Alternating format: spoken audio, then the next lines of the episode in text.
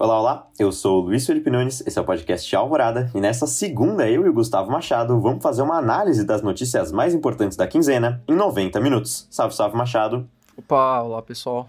É muito bom aí, imagino que vocês tenham ficado com saudades. O Lipe ficou e tava bem animado começando o programa. Vocês não viram, mas ele gritou para falar olá, olá.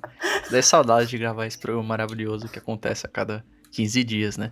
Bom, mas sem mais delongas e com o Lipe super animado, acho que é válido a gente seguir o programa, Lipe.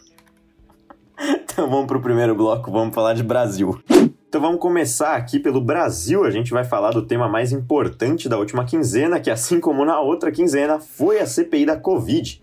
Na quinzena passada a gente falou da CPI da Covid, os primórdios dela, e agora a gente vai falar dela propriamente dita. Ela começou na última terça-feira, então vamos falar o que aconteceu, porque teve muita treta, teve muita treta no pré, teve muita treta no durante, e vai ter muita treta pelas próximas semanas, então não vai ser a última vez que a gente vai falar da CPI da Covid. Mas vamos começar aqui, porque já no início da, da nossa quinzena, um juiz do Distrito Federal impediu que o Renan Calheiros, o senador Renan Calheiros, relatasse a CPI da Covid-19. Foi uma liminar pedida pela bolsonarista, a deputada federal Carla Zambelli, e que teve a justificativa de que evitaria um prejuízo para o desenvolvimento dos trabalhos da CPI e a própria atividade parlamentar do próprio Renan Calheiros. Então era para proteger o próprio Renan Calheiros, mas ele não estava querendo muito ser protegido. Ele queria realmente relatar a CPI da Covid-19. Essa foi uma liminar feita na segunda-feira, dia 26, um dia antes da CPI se iniciar. Só que o que era para ser um problema, o que todo mundo achou que fosse ser de fato algo, uma reviravolta, ninguém se importou tanto assim, porque na terça-feira, dia 27, a CPI da Covid se iniciou e o Renan Calheiros foi eleito o relator da CPI. Ele foi eleito pelo presidente, que foi o Omar Aziz, do PSD lá do Amazonas. Todo mundo já sabia que ele seria o presidente e indicaria o Renan Calheiros, mas ninguém se importou com essa liminar, então conseguiu com que o Renan fosse eleito o próprio relator. E já no começo foi muito interessante, era uma CPI bem aguardada, e por isso já no primeiro dia ela teve 173 pedidos de convocação e devassas, que são basicamente para você chamar pessoas para falar, para você investigar alguma coisa ou outra. E o próprio Renan Calheiro já colocou metendo fogo, já falou que o governo estava contra ele, por isso estava querendo que ele não relatasse. Já falou que tem mais de 200 falas negacionistas do presidente Jair Bolsonaro e começou a meter um louco assim absurdo. Já entrou em discussão com o filho do presidente, o Flávio Bolsonaro, também senador. Então a CPI já começou absurdamente rápida e de um jeito que geralmente CPIs não começam. E nessa toada, o próprio governo federal percebeu o que estava acontecendo e decidiu fazer uma lista com os possíveis crimes que cometeu. E o engraçado é que essa lista tem 23 possíveis crimes cometidos pelo governo federal, que é maior do que uma lista feita pela própria CPI. Essa lista que foi feita pela Casa Civil, mas foi vazada. Não era para a gente ter acesso a esses possíveis crimes cometidos pelo presidente e pelo seu governo, mas a lista da Casa Civil acabou sendo vazada e ela envolvia negligência do governo, diminuição da pandemia, o tratamento precoce que o Jair Bolsonaro tanto prega e uma politização da própria pandemia e a contradição à ciência. Então a própria Casa Civil percebeu que o Jair Bolsonaro talvez tenha feito essas coisas e já estava sendo preparado. É, é, algo bem, bem impressionante o próprio governo federal fazer essa própria é, pesquisa, essa própria é, lista com os possíveis crimes. Aliás, o próprio governo federal começou a treinar o ex-ministro da Saúde, Eduardo Pazuello, que vai ser ouvido nessa semana, assim como todos os ministros da Saúde durante a pandemia, todos os quatro, né? O Luiz Henrique Mandetta, que vai ser o primeiro a ser ouvido, o Nelson Tais, que foi o segundo ministro, o próprio Eduardo Pazuello e o atual ministro da Saúde, o Marcelo Queiroga. Então vai ser bem interessante, como eu já disse, o Eduardo Pazuello está sendo treinado lá no Palácio do Planalto para responder bem, para não ter nenhum problema, para falar o porquê que não compraram vacinas da Pfizer, porquê que falaram mal da vacina da Coronavac, por que, que o oxigênio de Manaus acabou e eles só recomendaram tratamento precoce, essas e outras grandes coisas que o Pazuello vai ser questionado. Mas o primeiro ex-ministro a ser ouvido vai ser o Luiz Henrique Mandetta já na terça-feira, e por incrível que pareça ele não vai ser poupado por mais que ele seja uma pessoa contrária ao governo federal, não vai ser só amassos para ele para que ele fale mal do governo, porque já existe um dossiê na mão do Renan Calheiros contra o Henrique Mandetta, falando de algumas omissões que o próprio ministro teve enquanto era o ministro da Saúde, mas vai ser muito interessante porque vai ser uma, uma coisa contraditória. Vão falar mal do Mandetta e o Mandetta vai falar mal do governo federal. Já vai ser o primeiro a ser escutado e os outros também vão ser escutados ao longo da semana, junto também ao diretor da Anvisa, o Barra Torres, que não foi ministro da Saúde, mas é diretor da Anvisa e tá nesse bolo todo. Mas acho que de factual da CPI tem muita treta, muito fogo no, no parquinho, mas de factual por enquanto é isso, vai durar ainda é, dura 90 dias no total, já foi uma semana, então vai durar ainda uns 82, 83 dias. Mas eu vou passar pro Machado falar um pouco, porque é bastante coisa, né, Machado? Ah, realmente, aí foi interessante essa abertura de um cursinho oficial do governo, né? Eu achei bem curioso, achei bem interessante, né? Agora eles estão treinando o pessoal, estão sendo bem efetivos nisso, aliás, porque eles não estão só oferecendo material, como eles estão treinando o jeito de falar. É um, é um verdadeiro cursinho, né? Você vê que não tem tanto curso online assim. Parece, sabe o que parece? Eu tava no é. LinkedIn esses dias e apareceu um daquelas propagandas de curso, sabe? E tinha um cara ensinando uhum. a falar bem em público. E eu lembrei num momento ah. disso, eu achei bem, bem legal. Né? Só que ele tá fazendo de graça pro ministro. É uma coisa muito bonita de se ver. De graça não, Machado. A gente tá pagando. É verdade, é verdade. Não, de graça para eles. É de, ah, sim. De graça para eles. Mas eu acho legal porque ninguém escapou. Você mesmo falou do, do próprio Mandetta que vai lá. Embora o Mandetta, mesmo com esse dossiê, o pessoal do Senado aí tem uns amiguinhos ali no Senado. Ele mesmo já tava falando com uns senadores próximos a ele. O próprio Renan Calheiros, que é o relator, né? Ele falou, não, curta esse cara aí. Então provavelmente não vai dar nada pro Mandetta em si. Né? O principal foco, chamando Mandetta, é acabar ferrando com o próprio Bolsonaro. Uh, e assim, é que nem você comentou, né? É uma situação engraçada, porque é, seguindo a lógica do Dev não teme essa movimentação intensa, né? Primeiro para tentar barrar que a CPI ocorresse. Aí teve aquele todo aquele movimento que a gente falou de tentar tirar a culpa do governo federal. Depois o fato de tentar barrar o Renan Calheiros como relator, né? O relator que é a figura que acaba até fazendo o relatório final, né? E o governo não estava muito feliz com isso, do Renan estar tá lá fazendo o relatório final e tá estabelecendo o cronograma, está estabelecendo o programa. Depois que deu tudo isso, né? E que o. O. O. O Renan Calheiros é, tentaram e não conseguiram. Aí chegou o filho do presidente, então calma, eu até me perdi, ó. Vamos lá. Então, primeiro eles tentaram barrar o negócio de acontecer. Aí tentaram tirar de cima deles. Aí tentaram barrar Renan de entrar. Aí depois tentaram fazer com que o presidente da CPI não fosse o que tá hoje. Tentaram de todo jeito movimentar e não conseguiram. Aí foi escolhido o Renan. Aí chegou o filho do Bolsonaro, Flávio Bolsonaro, e usou de exemplo é, próprio, viu? Porque o cara, ele é, ele é honesto, ele é virtuoso. Ele falou assim, não, que eu não tô participando disso aí, porque eu ser envezado, obviamente. Meu pai, ele é presidente. E Renan Calheiros, o seu filho, ele é governador. Como você pode estar tá entrando aí? Isso é um mau caráter. Sem, sem limites. Renan. E aí não aconteceu nada, ele, ele só falou ao ar assim. Não, Renan continuou com o relator aí, provavelmente vai ferrar com o Bolsonaro e a família, enfim. E bom, já tá nisso aí. E agora, agora eles estão fazendo um cursinho especializado com certificado de qualidade para evitar que informação sensível que possa comprometer eles seja espalhada. Então você vê que eles têm um plano muito sólido de como fugir da culpa. Assim, o plano sólido para parar com a pandemia, o plano sólido para governar o país, infelizmente não rola. Mas o plano sólido para fugir e tirar o seu da reta, aí a gente tem. Eu acho, eu, eu acho uma lógica interessante, eu não sei você. É, é, ela é realmente, como você disse, do não deve, não teme, porque geralmente CPIs, quando a pessoa não é culpada, quando ela não tem nenhuma ela sabe que não vai ser culpada, ela acaba até fortalecendo, porque ela, a pessoa sai do, com o discurso de que, ó, investigaram e não tem nada contra mim. Então, mas o presidente Jair Bolsonaro e o seu governo, né, os seus ministérios, fazem um discurso bem diferente. Em nenhum momento, é, o Jair Bolsonaro até afirmou em um momento que não teria medo da CPI. Mas os atos falam um pouco mais alto, porque basicamente a Casa Civil está fazendo relatórios a rodo para treinar gente, para falar o que possíveis crimes poderiam ter ocorrido, e são crimes, todos eles, que fazem sentido. Nenhuma, nenhum dos pontos do relatório da, da Casa Civil é inútil ou é basicamente genérico, são todos muito bem especificados. Eles citam, é, a gente falou mais. É, mais abertamente, falou um pouco mais rápido, mas todos eles são muito assim fechados, todos eles têm uma justificativa muito clara. Quando fala, por exemplo, da Coronavac, não ter comprado a Coronavac, Questão quando fala de não ter Pfizer, comprado né? a vacina da Pfizer, e, e, e todos esses pontos e toda a negligência, e cita falas do Jair Bolsonaro, o próprio Renan Calheiros fala que tem 200 falas negacionistas do presidente, porque não é à toa, são falas que, de fato, o pior de tudo é que elas aconteceram em discursos públicos. Não são falas do Bolsonaro que o Renan Calheiros fala que o Bolsonaro disse.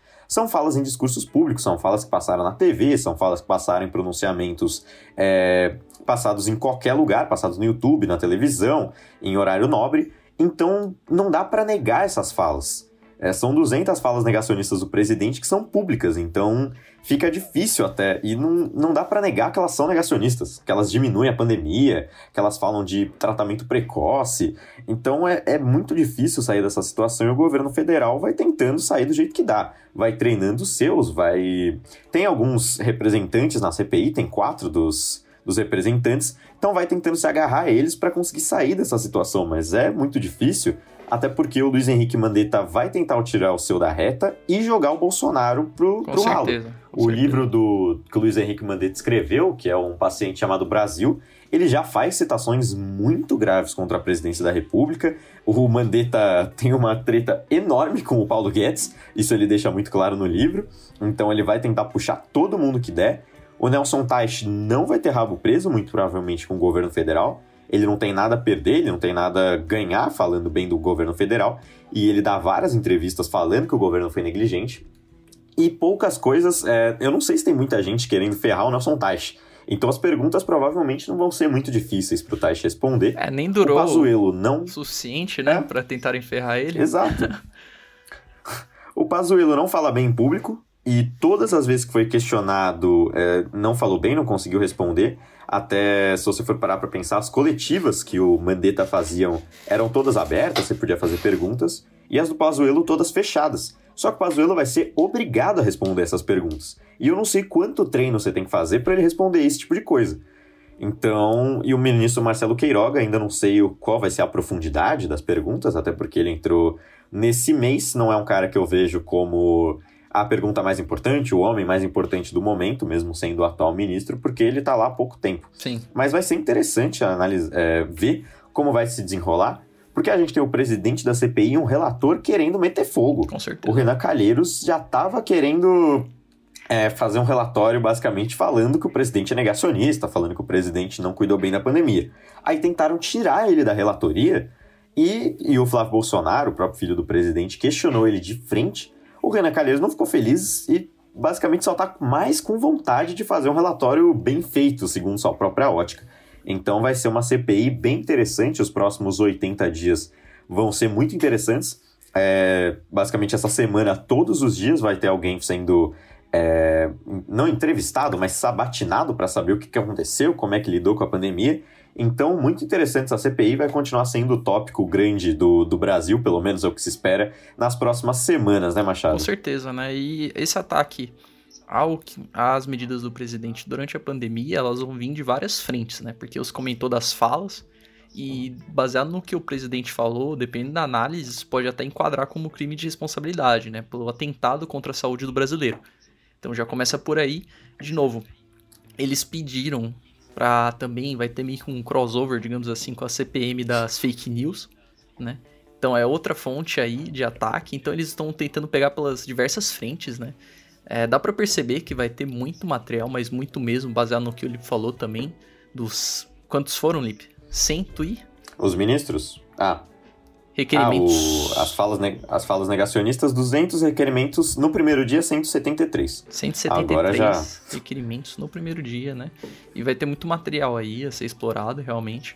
E eu queria citar essa questão do Flávio, que um dos principais argumentos dele foi que ele estaria colocando o Renan Calheiros, quando ele coloca a CPM, eh, CPI agora, em risco a vida dos parlamentares, né? E do pessoal que vai realizar a investigação, porque, né, coronavírus e não pode aglomerar. E aí o Renan Calheiros, ele mandou uma frase que eu até deixei aqui em aspas marcado, porque foi uma farpa, porque é uma coisa que a gente já comentou aqui, né, que na política brasileira o pessoal não pode fazer um discurso sem farpar constantemente. Todo mundo se farpa em discursos enormes, né? E aí ele falou: precisamos comemorar a declaração de Flávio Bolsonaro. Acho que é a primeira vez que ele se preocupa com aglomeração. Significa que talvez ele esteja saindo do negacionismo e aderindo à ciência. Então o, o Renan, ele realmente tá bravo. Ele tá muito bravo com a situação. E é, é isso. É que o Lip comentou, a gente vai continuar seguindo, né? São 90 dias, mas ela pode também ser prorrogada para mais 90 dias, né? Caso julgue necessário, etc. E vamos acompanhando. É que nem ele comentou, provavelmente no próximo Alvorada a gente vai ter mais coisa da CPI para falar e até acabar. Vamos seguir nessa toada, né, Lipe?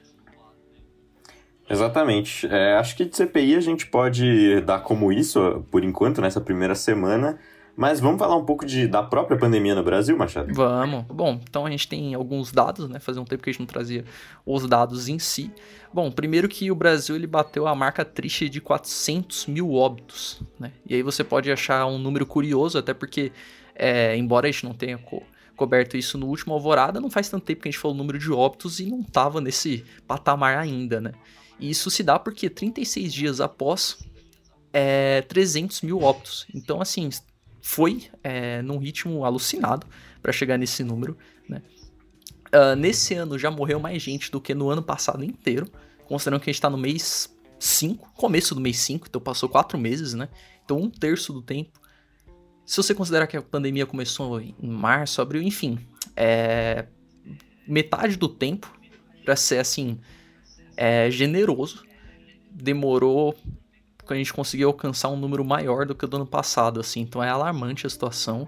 Mais da metade das capitais não tem doses para fazer a segunda dose, né, da vacina, então o pessoal, os idosos, enfim, acabam tomando a primeira dose, mas continuam numa situação de risco porque não conseguem tomar a segunda dose, não tem a logística, não tem as vacinas para tomar a segunda dose, né?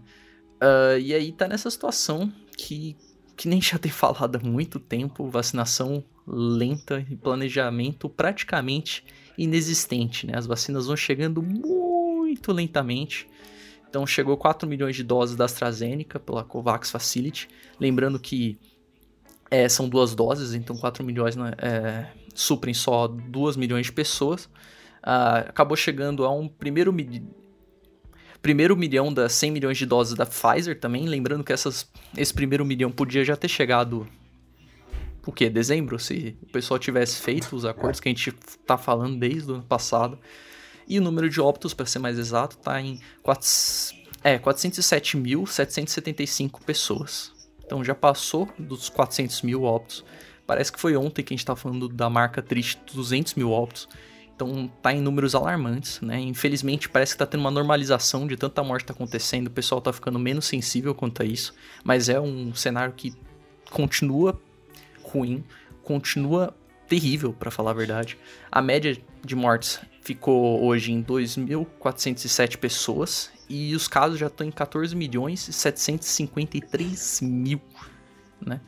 E o número de vacinados só está em 31 milhões e 875 mil. É um número muito bom de vacinados, é um número grande de vacinados, mas assim, é um número grande se você for considerar um país que tem um décimo do tamanho do Brasil, né? é um número para o tamanho do Brasil, para a quantidade da população que o Brasil tem, é um número muito pequeno ainda, só revela o quão demorado está sendo esse processo que deveria ser rápido. Não só para salvar a vida das pessoas, mas para todos os fatores possíveis, né? incluso a economia e recuperação da economia.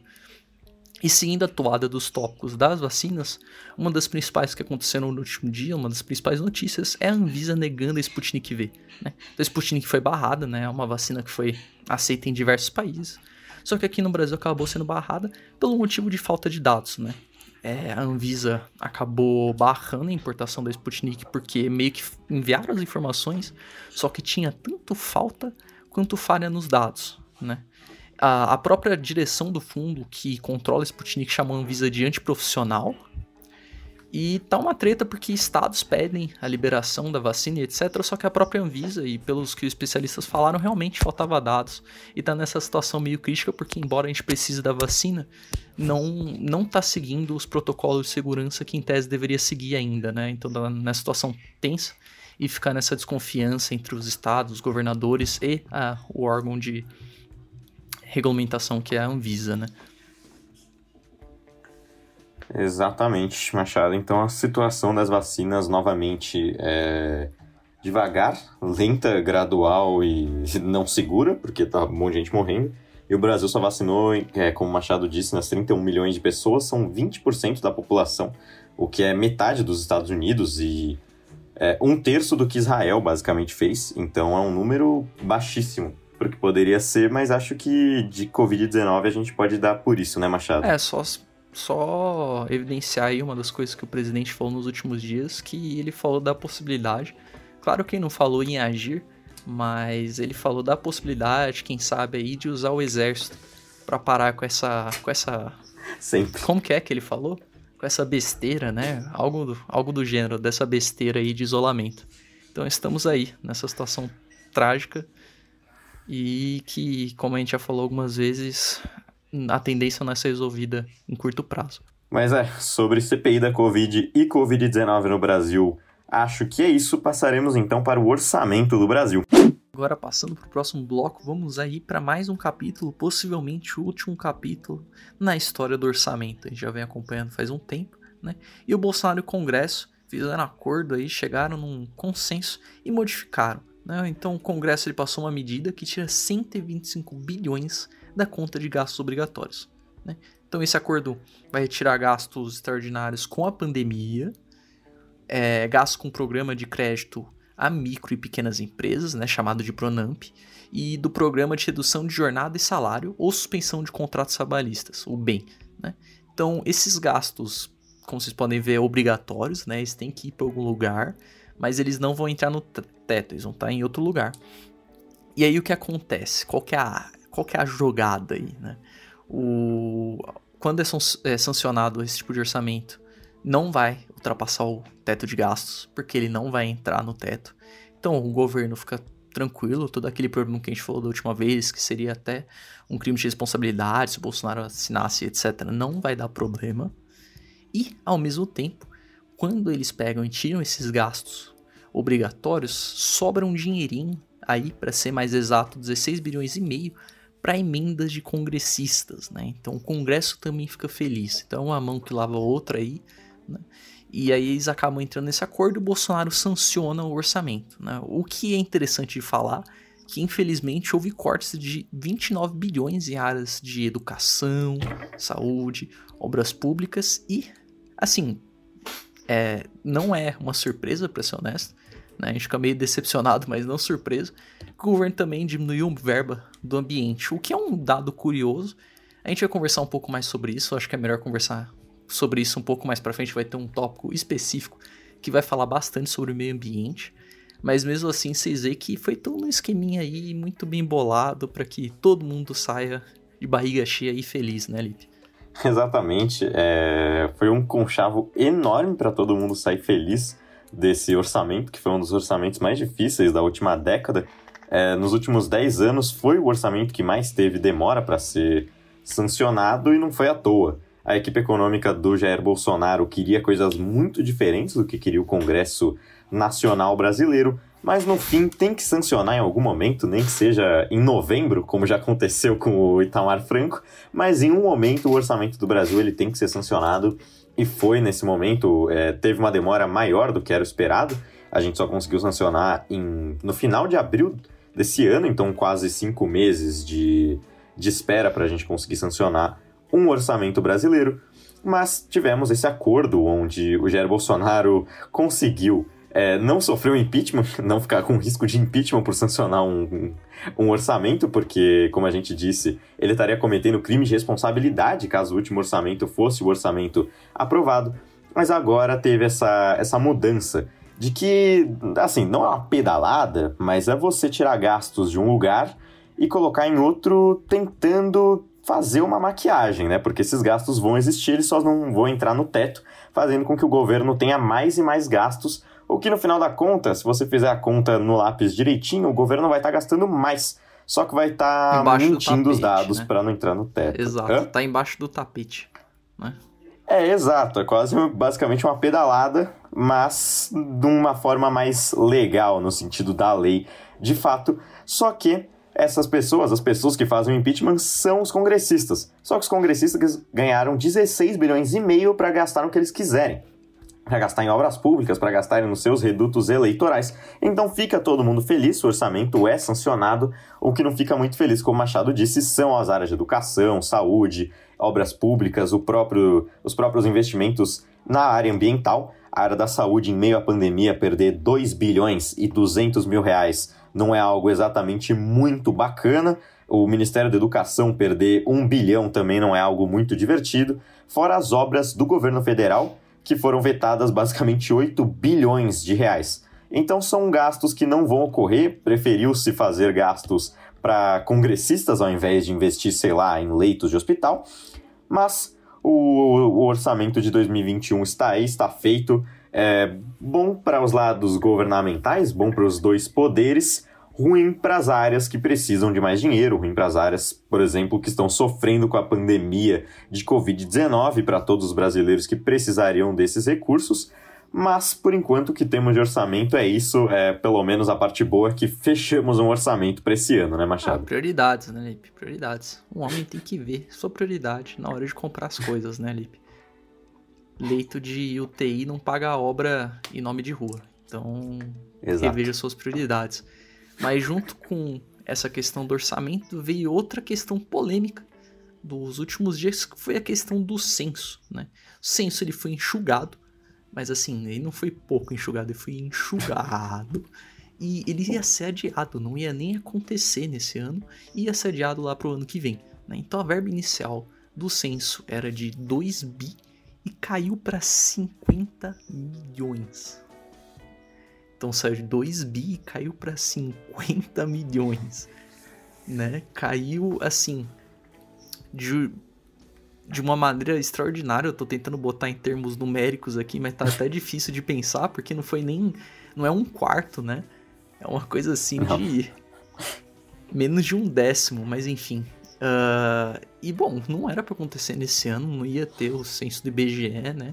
Não ia ter o censo no geral, mas o Marco Aurélio do STF não permitiu e falou: não, vai ter sim o censo 2021, né? Ele falou que vai ter baseado no que, bom, na função do que serviria o censo, né, para pesquisa, porque o censo acaba sendo importante exatamente para isso, né? Para você ter um, um norte. Porque quando você não tem o estudo, você não tem os dados, você vai fazer projeto baseado no achismo, nas cegas, assim, ah, em tal região precisa de tal coisa, baseado no que eu acho e no que eu achei. Não tem pesquisa, não dá para entender o que a população necessita, não dá para entender a própria população. Então, quase que a gente acabou entrando nesse buraco de se locomover nas cegas, ficar no escuro, mas aí acabou que realmente vai ter o censo em 2021 baseado nessa vetada, porque o que a gente mais vê é vetada em cima de vetada em cima de vetada, que vetou outra coisa que acabou sendo vetada, né? De fato, é, mas pelo menos o censo e o censo que é o censo de 2020, porque ele ocorre a cada 10 anos, então era para ocorrer em 2020 e realmente não dava por conta da, do início da pandemia. Foi adiado para 2021 e daí o governo federal é, fez aquela malandragem de falar: ó, oh, não vou adiar, eu só vou tirar 2 bilhões e fazer com que seja 50 milhões. E aí o IBGE virou e falou: não é possível fazer. O governo federal falou: putz, que pena, né? Vamos ter que adiar para 2022 e já estava falando de adiar para 2023. Então o, o, o censo provavelmente não ia correr nessa década, a gente ia ficar sem censo, assim como outros quatro países espalhados pelo mundo. Então a gente não teria nem o censo com C, nem o censo com S. Ah, eu ia fazer nesse... essa piada, que inferno. Ia, mas para eu, você deixou passar, eu fiz, né, cara? Ah. Mas.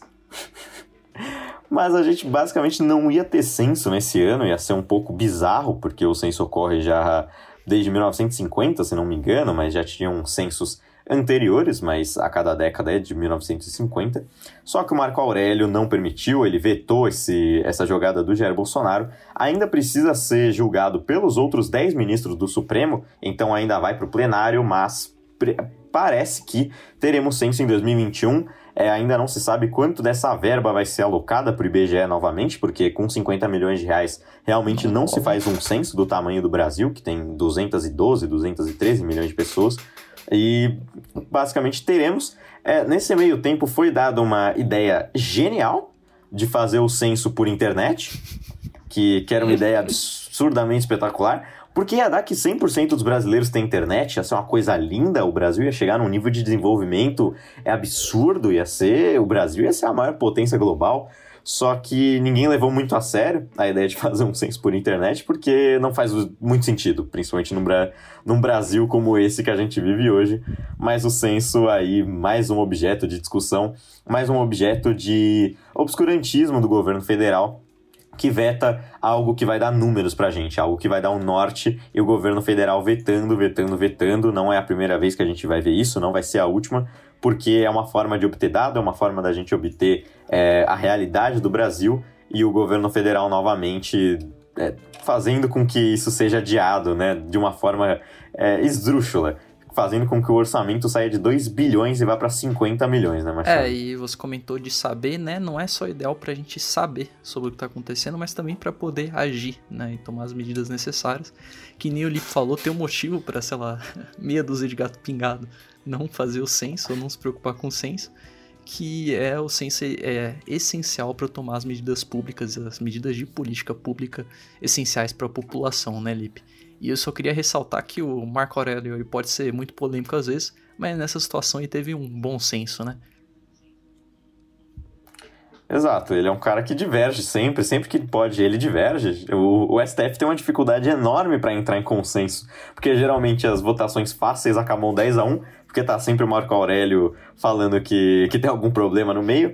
Ele que vai se aposentar em julho desse ano, então ele está nos seus últimos meses de Supremo, mas tomou essa decisão, deixou uma das últimas decisões que ele vai tomar, até porque a gente já está em maio, o, já começa a se debater quem vai ser o seu sucessor, mas isso o Alvorada vai comentar um pouco mais para frente, por enquanto a gente só fala que o censo irá ocorrer em 2021 se tudo der certo.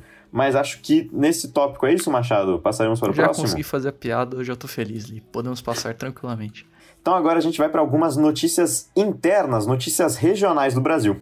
Então vamos aqui para o nosso último bloco de notícias brasileiras, um bloco falando um pouco mais do eixo São Paulo e Rio. Começar pelo governo do Rio de Janeiro, que oficialmente tem a sua troca, e eu falo oficialmente porque desde agosto a gente já sabia que isso ia acontecer, mas o ex-governador Wilson Witzel sofreu impeachment, o primeiro governador da história do Rio de Janeiro a sofrer um impeachment. E olha que muita gente já tentou, muitos governadores do Rio fizeram esforço para sofrer impeachment, mas o primeiro deles que entra para a história é Wilson Witzel, o ex-juiz federal que ganhou as eleições de um jeito absurdamente extraordinário em 2018, mas que durou pouco, ficou até agosto de 2020 e daí sofreu impeachment agora o ex-juiz e ex-governador por decisão unânime do Tribunal Especial Misto. Foi 10 a 0, todos os 10, é, cinco desembargadores e cinco deputados consideraram culpado Wilson Witzel por crime de responsabilidade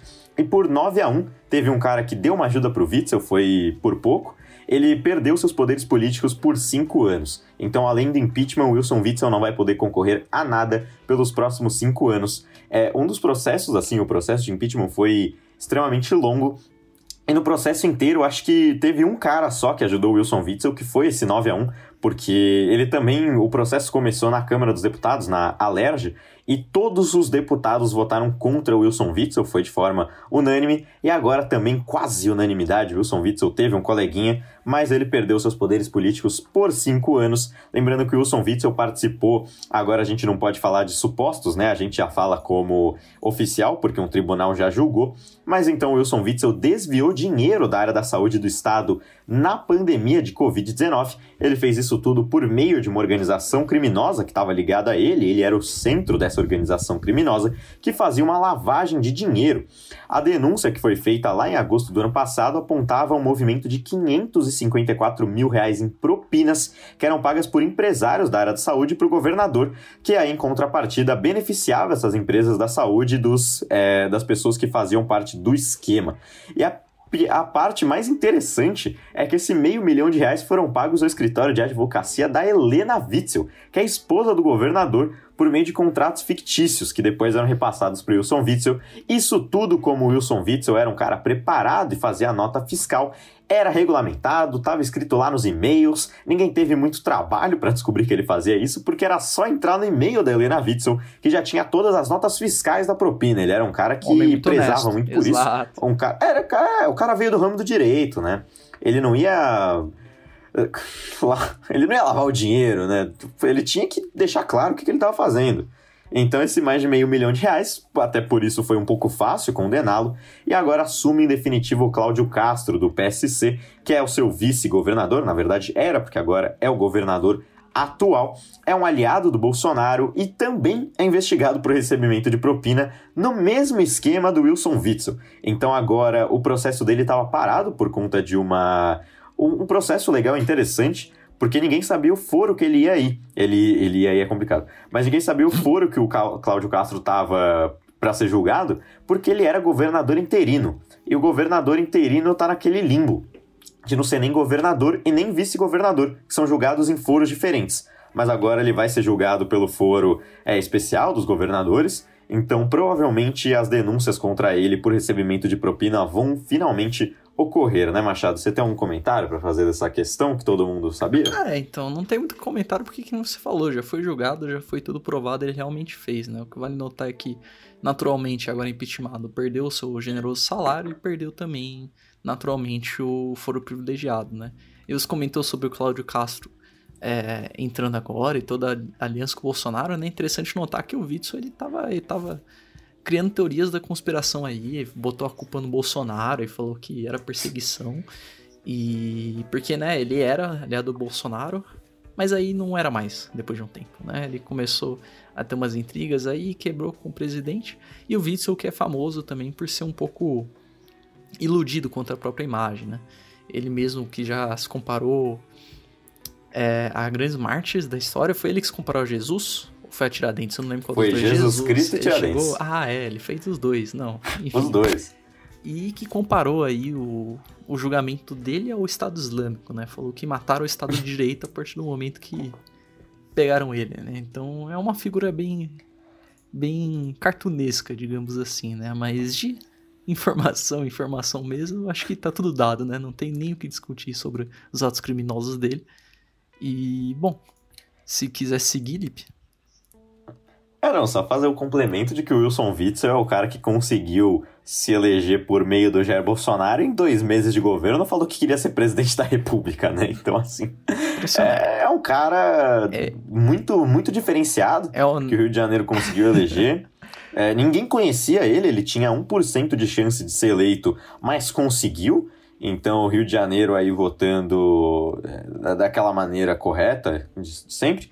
Mas Wilson Witzel entra para a história como o governador que criou uma faixa de governador do Rio de Janeiro, isso tem que ser falado.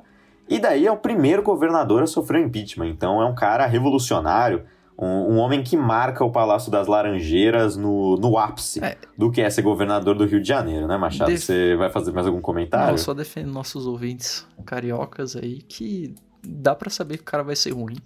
Muito possivelmente, mas não dá para saber que o cara vai se comparar a Jesus, a Tiradentes, falar que o julgamento é o Estado Islâmico, né? E assim, dá, dá, dá pra sentir a vibe do cara que eventualmente vai acabar tirando dinheiro da saúde num, num período de da pandemia, né? Mas não, não, é totalmente previsível, então só defendendo mesmo, porque o cara é muito mais louco do que qualquer um imaginava. O voto é justificado? Não. Mas assim, quem votou nele, se não se arrependeu ainda, eu ficaria um pouco preocupado.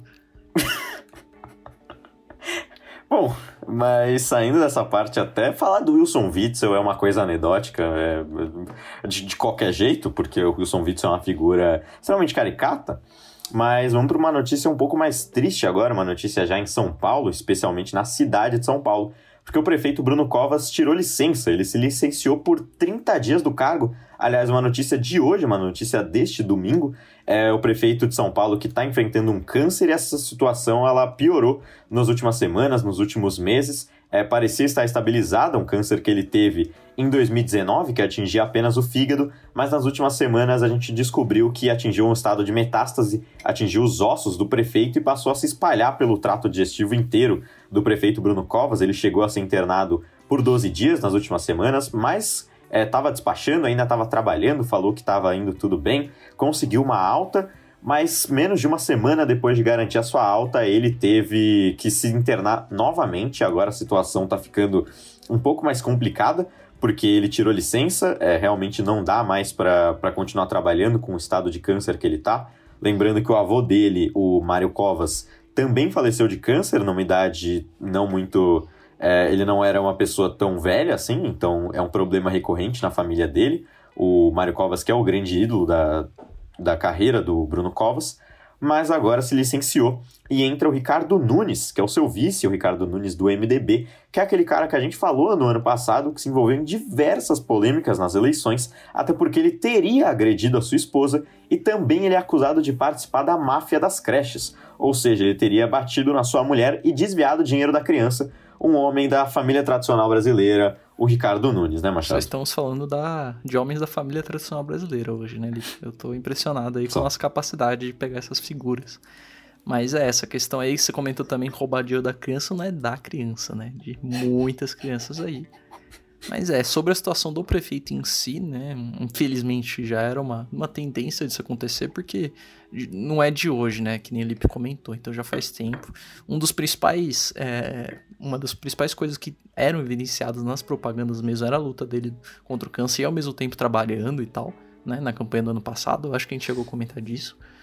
Então, uhum. é uma situação que já vem na vida dele há muito tempo. E que nele comentou, já tem histórico de família, etc. Não, não é uma surpresa tão grande assim, né? Vamos ver se ele vai conseguir melhorar nesse tempo, já tá para tratamento e tal. Mas ele mesmo afirmou que é, ele não queria, né, parar de trabalhar, mas estava chegando num nível que ele não estava conseguindo mais fazer as coisas, né? Que nem o Lipe comentou, estava uma, chegando num estado ruim, e aí ele preferiu se abster, o próprio a própria equipe médica também, né, deu todo o suporte, a equipe médica que trata dele falou que essa era a decisão mais sábia, e agora licenciado oficialmente. Vamos ver se ele vai conseguir melhorar nesses 30 dias, você vai ter que continuar no tratamento, enfim. É, a gente espera que, que o Bruno Covas consiga se consiga voltar desse câncer, consiga bater essa doença, até porque isso não é algo político, é algo de direitos humanos. Até o próprio Guilherme Boulos comentou no Twitter hoje que torcia é, veementemente pela recuperação do Bruno Covas e deixou muito claro que isso não é uma coisa de política. Num, o, o o próprio Guilherme Boulos é um dos maiores críticos do Bruno Covas uhum. e falou que realmente isso passa do ponto de, do Estado Democrático de Direito, e isso é uma coisa que, que é vidas humanas. Então a gente torce para que o Bruno Covas consiga voltar ao cargo e consiga vencer o câncer aí de fato, finalmente, porque ele já parecia estar melhor no ano passado e agora essa doença volta com tudo, né, Machado? Uhum. Exatamente, Lipe. Então, agora, é, passadas essas notícias mais regionais do Brasil, a gente começou no macro, fomos para o micro e agora vamos ainda mais para o macro, porque a gente vai para as notícias internacionais, primeiramente para a Ásia. Bom, então vamos para a Ásia, onde começamos na nossa parceira de BRICS, a Índia, né? E que está numa situação bem feia com relação à Covid-19, né? A Índia, ela tá com o sistema de saúde colapsado tá com mais de 400 mil casos por dia. Há falta de oxigênio, há falta de leitos. E vocês podem perceber que acaba sendo uma situação da gente ter conversado no Brasil, só que assim, piorado, né? É um, uma hipérbole do que acontece aqui, olha, o que acontece aqui já é grave, né? Só que a questão na Índia é que a tendência a piorar tá ficando muito mais forte. E a questão que não só eles têm tudo isso, que é essa questão de falta de oxigênio, falta de leitos, mas a estrutura que já têm acaba não sendo tratada, acaba tendo negligência. Então teve um incêndio no hospital de tratamento para Covid que deixou 18 mortes, então eles têm que lidar não só com a doença em si, mas com a negligência que acaba gerando incêndio, as pessoas morrendo de incêndio e não pela Covid em si. E além de tudo isso, também vai lembrar um pouco do que aconteceu no Brasil com a variante de Manaus, foi descoberta lá uma nova variante, que é a variante B.1.617, que afeta 80% dos casos no país. É uma variante nova, né? E é importante ressaltar que sempre que acontece esses casos, onde muita gente é contaminada, onde tem um, um é, acaba tendo uma disseminação muito forte e surgem essas novas variantes, acabam carretando em muitas preocupações, né? Primeiro, é, se essa mutação acaba sendo mais violenta ou mais perigosa ou mais agressiva perante a vida, se essa variante ela é mais fácil de ser passada, né? Então isso é outra preocupação que afeta muito, era uma das principais preocupações que gerou a variante de Manaus e também e principalmente sobre a questão de como ela reage com a vacina, né? Porque a vacina Claro, é, é, importante notar que a vacina não é o único meio, isolamento, etc., mas a vacina é um dos principais meios né, de contenção da doença. E se surgir novas variantes que meio que ignoram as vacinas existentes, acaba tendo que estar tá numa corrida constante por novas vacinas, assim, que acabam cobrindo essa variante, né? Então é extremamente perigoso, extremamente preocupante o que está acontecendo. Em números oficiais, já tem mais de 200 e 11 mil mortes e 19 milhões de casos. Só que tem o problema de que os números provavelmente são muito maquiados, os números não são contados direito, né? É, então tem uma subnotificação. Então a Índia já está num, numa situação péssima, né? O Brasil tem mais número de mortos do que a Índia, mas tem que considerar que a Índia acaba maquiando muito mais o número de mortes. Então a Índia provavelmente é o pior país do mundo no que se refere à pandemia atualmente. E um dos principais problemas é que a vocês devem lembrar de toda aquela treta que teve de importação de vacina, que o Brasil estava tentando importar vacina, e o que acontece é que a Índia realmente era uma produtora né, de vacinas para o exterior. E com esse problema, acaba que eles têm que usar todas as vacinas neles mesmos, né, na situação interna. E aí eles acabam não exportando, o que atrapalha todo o cronograma que envolvia as vacinas indianas, atrapalha todo mundo. Assim, acaba tendo impacto no mundo inteiro, né? E para piorar toda essa situação, a Índia teve eleições, né, nesse final de semana. Então, nessa situação inteira, teve eleições, o que significa aglomeração, que significa muito contato, né? A gente estava vendo uma foto agora há pouco, Lipe não vai me deixar mentir, que era da aglomeração inteira que teve no dia da eleição e assim, quase ninguém de máscara, né? toda essa situação e acaba acontecendo o, o que aconteceu com a Índia, né? A gente vê esse tipo de foto e a gente pergunta, pô, mas a Índia não estava indo bem ano passado, ela não sofreu muito com a primeira onda. O que acontece é que antes meio que estava contido nos lugares centrais, etc, o pessoal lá. Só que conforme foi acontecendo na segunda onda, acabou que muita gente estava trabalhando na cidade, etc, acabou voltando para o próprio povoado, etc, por falta de emprego ou por outros motivos. O que importa é que acabou chegando no interior. E acontece que agora está disseminando no país inteiro, nas partes interiores, nas partes centrais, e está todo mundo sofrendo com isso. Né? E, bom, é, eu acho que essa é a situação. Eu acho que é, interessante ressaltar, já que falamos de eleição, que infelizmente acabou tendo eleição. O partido de Modi, que é o primeiro-ministro atual, ele manteve poder em assim um estado, mas teve perdas consideráveis em dois outros, que é o Tamil Nadu e Kerala e perdeu no principal estado, que eu vou assumir minha ignorância, eu acho que o Lipe vai assumir a dele também, que a gente não entende muito bem de política indiana, a gente não sabe qual que é a diferença de importância entre os lugares, né? Mas eles acabaram tendo uma derrota considerável em Bengala Ocidental, né? Então fica aí alguns dados sobre as eleições indianas que, assim, eu não sei se foi a medida mais sensata possível realizar eleições nessa situação que eles estão, né, Lipe? É, é, é, bem estranho, porque eu até. As eleições foi um negócio que me pegou de surpresa, eu até tinha me esquecido que, que eu nem tinha lembrado das eleições indianas, porque tá um caos o país. As pessoas estão morrendo assim como se não houvesse amanhã. É, os números não refletem tanto isso, porque, como o Machado bem disse, os dados são muito maquiados pelo governo do próprio Narendra Modi, que é o primeiro-ministro do país mas dá para perceber, mesmo com maquiagem nos, nos dados, dá para saber o que está acontecendo. Porque a gente vê o sistema de saúde colapsando e os dados oficiais apontando mais de 400 mil casos de Covid-19 por dia. E tudo isso que a gente falou é, é um colapso tão grande que até você perde o tratamento que você tem no hospital. Tem um hospital pegando fogo com paciente de Covid-19. Então é, é, é, um número muito impressionante. São coisas muito impressionantes que acontecem na Índia e que um colapso indiano é um colapso global, porque um bilhão e pouco de pessoas vivem na Índia, é, é, um dos países mais populosos do mundo.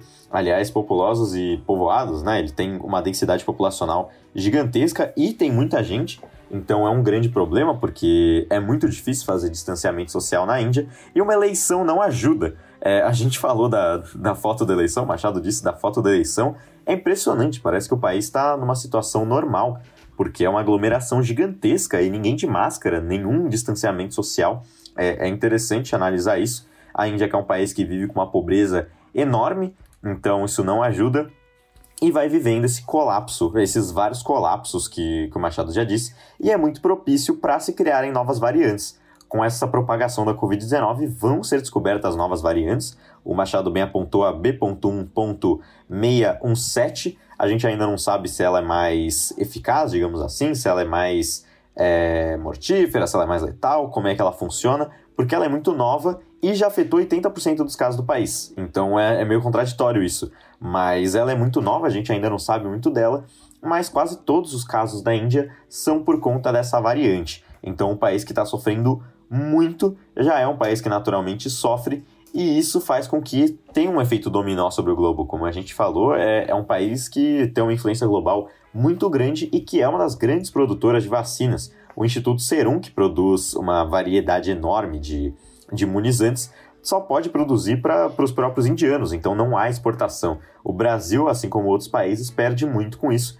porque não consegue as vacinas que eram esperadas por conta desse colapso. Não era algo imaginado, até porque a Índia lidou bem, é, relativamente bem com a pandemia em 2020, mas a situação indiana é essa é a situação do premier Narendra Modi, vai piorando, porque além da pandemia tá batendo fortíssima no país, ele ainda perde um dos estados, é, não, um dos estados mais importantes, que é a Bengala Ocidental, que, que vai para pessoas que não são muito afim do Narendra Modi, não são pessoas muito aliadas a ele. Então ele vai sofrendo grandes derrotas por conta da pandemia da Covid-19 e agora nessas eleições. Acho que de Índia é isso, né, Machado? Acredito que sim, realmente. A gente acabou não comentando muito das eleições, é porque a gente estava com foco total na questão da Covid, né? A gente decidiu colocar as eleições porque é interessante ter esses resultados.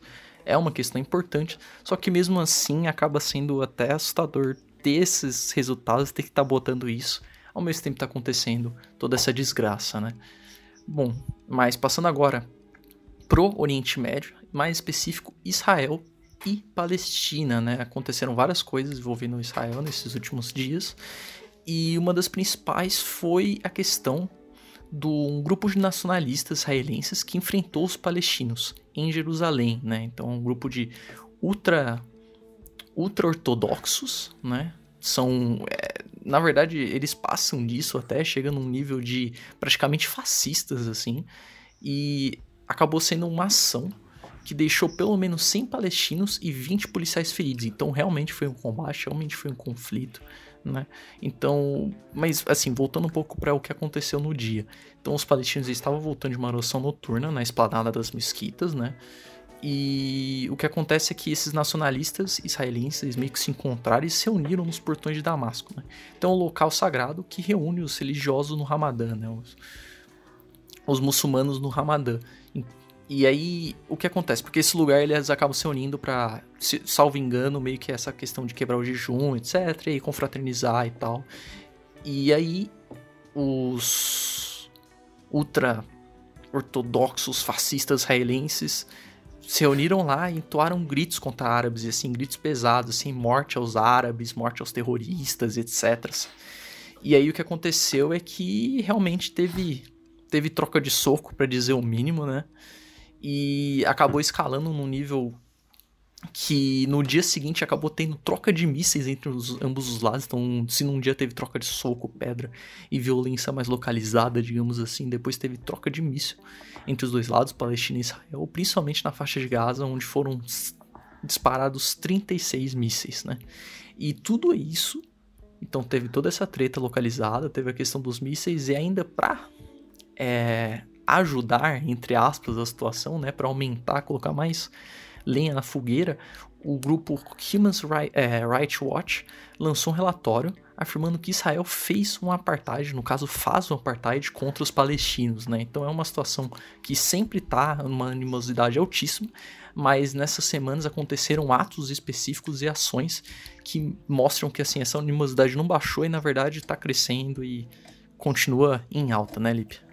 É, exatamente. O, pegando pela última parte, o relatório do Human Rights Watch, ele veio o, certeiro, porque é um relatório de 204 páginas, então ele não foi feito nessa semana, ele já está sendo programado nos últimos meses, talvez nos últimos anos, não sei quando o Human Rights Watch começou, e soltou na terça-feira, quando os conflitos estavam no seu auge é, é, bem interessante analisar isso porque não ajuda muito o fato de que os israelenses e os palestinos já estavam naquele conflito que sempre vai e volta e agora está num período de alta.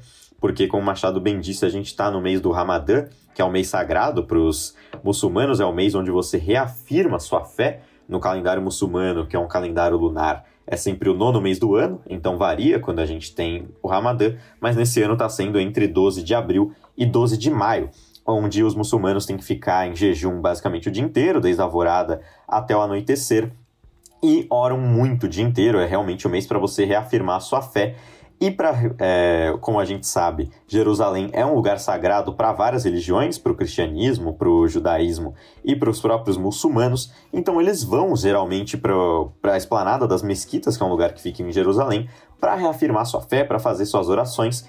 E para chegar lá, eles têm que passar pelos portões de Damasco, que é um local sagrado também, como Machado bem disse. Os israelenses, sabendo disso, esses ultra-ortodoxos israelenses, já esperaram os palestinos lá para criar essa confusão. Então foi era algo programado, já era algo que, que era sabido, todo mundo sabia que os muçulmanos iriam passar ali, os palestinos iriam passar ali. Então é um conflito que volta a acontecer. A gente tem ano sim, ano não, esses conflitos, disparo de míssil, principalmente na faixa de Gaza, principalmente na região da Cisjordânia, e agora não é diferente. A gente teve um. É, pelo menos os conflitos armados abaixaram nos, últimas, nos últimos dias, Porém, é, com, com esse conflito, com tudo isso acontecendo, as eleições palestinas que iriam acontecer depois de 15 anos foram adiadas. As eleições palestinas, quem, quem confirmou isso foi o presidente Mohamed Abbas, que é presidente desde 2005, quando foram feitas as últimas eleições presidenciais, e ele adiou o pleito legislativo, que não ocorre desde 2006, quando os dois grupos políticos e armados do país, o Hamas e o Fatah, iniciaram uma guerra que durou bastante tempo e estava sendo amenizada nos últimos anos, tanto que agora a gente teria eleições na Palestina, mas o Abbas culpou Israel, disse que Israel não estava cooperando e por isso vai ter que adiar o pleito, ainda não se sabe para quando. Por enquanto, as eleições presidenciais continuam em junho, mas o pleito legislativo foi adiado por conta dessa questão de Israel e Palestina estarem numa briga intensa nas últimas semanas. E no mesmo dia, na própria quinta-feira, um, religioso, um festival religioso judaico-ortodoxo gerou 45 mortes e pelo menos 150 feridos por conta de um tumulto. É, se imaginava que alguma coisa mais pesada teria acontecido entre briga de grupos religiosos, mas o que rolou foi realmente um tumulto é, ficaram muitas pessoas se organizaram em um lugar muito pequeno e aí para tentar sair, para tentar dissipar essa, essa quantidade enorme de pessoas, ocorreu um tumulto, ocorreram pisoteamentos e aí 45 pessoas ficaram mortas e 150 ficaram feridas. É, nesse final de semana, o primeiro-ministro Benjamin Netanyahu declarou um luto nacional, falou que era uma das maiores catástrofes do país desde 1948, quando o Estado de Israel foi formado do, do jeito que a gente conhece hoje mas essas notícias, Israel e Palestina se conflitando e agora Palestina adiando suas eleições em Israel mortes de um jeito muito trágico, né, Machado? É, essa questão que você comentou, né, desse evento religioso não é só pela aglomeração em si, mas é muito da negligência, né? Já tinham sido feitos relatórios faz mais de década falando que aquele lugar tinha possibilidade de dar ruim mesmo, que deveria ter um cuidado porque é um lugar importante, é um lugar que passa muita gente e mesmo assim não deram ouvidos, né? Então estão fazendo até investigação para ver negligência, até se teve papel da polícia sendo mal treinada, etc. Porque falaram que no meio da confusão os policiais chegaram até a bloquear a saída no momento, porque não estava sabendo o que estava acontecendo. Então vai gerar uma até uma investigação aí, porque é, naturalmente é um lugar importante, naturalmente é um lugar que passa muita gente, né? E, e que nem o Lip comentou, é um lugar pequeno. Então já começa pelo fato de ter muita gente lá, já é, um, é uma negligência de alguma forma, né? Porque deixar os ônibus levarem um monte de gente, enfim. E aí foi ficar molhado o chão que aconteceu isso, e aí uma pessoa caiu, outra pessoa caiu e fez um efeito dominó porque era muito estreitinho o lugar, né? Morreu criança, morreu adolescente. E, bom, foi um, uma catástrofe mesmo. E é, é você vê que é, nenhum lugar escapa da, da negligência, né? E, e nenhuma vida também acaba escapando dessa mesma negligência. Realmente é isso. Acho que de, de, Israel e Palestina a gente pode passar. Você quer comentar Mianmar? Eu comento. O que, que você prefere, Gustavo? Machado? Ah, Lipe. Eu acho que você pode comentar de Mianmar. Faça as honras, Lipe. Então vamos lá. Mianmar, que como a gente sabe passou por um golpe em fevereiro, A gente fala toda semana, toda quinzena de algumas tretas que aconteceram. Então, nessa quinzena, o que aconteceu foi que a União Nacional Karen, ou Karen, eu não sei exatamente Karen como é que a gente vai difícil, hein? pronunciar. Karen eu acho realmente bem ruim. Invadiu um acampamento do exército, pegou armas e matou militares. O que gerou com que basicamente a população do sudeste fugisse para a Tailândia com medo da represália do exército e ficar no meio desse fogo cruzado que não tava, não é muito interessante. A situação do país já não é interessante para viver e morar num fogo cruzado não é realmente o sonho dos, dos birmaneses, né? Os miamarenses, eu sempre falo birmaneses, mas é O miamarenses. gentílico oficial é qual Mas- mesmo? É, eu. Assim, tem os Ok. dois. Eu uso sempre Eu, birmaneses. eu acho que eu sou melhor birmanês. Mas, Eu apoio os seus birmaneses. é, mas nem todo mundo sabe que era Tá, tá birmania. explicado, então, gente. Birmaneses é. Tá, Tá explicado aí. tá servindo, tá servindo.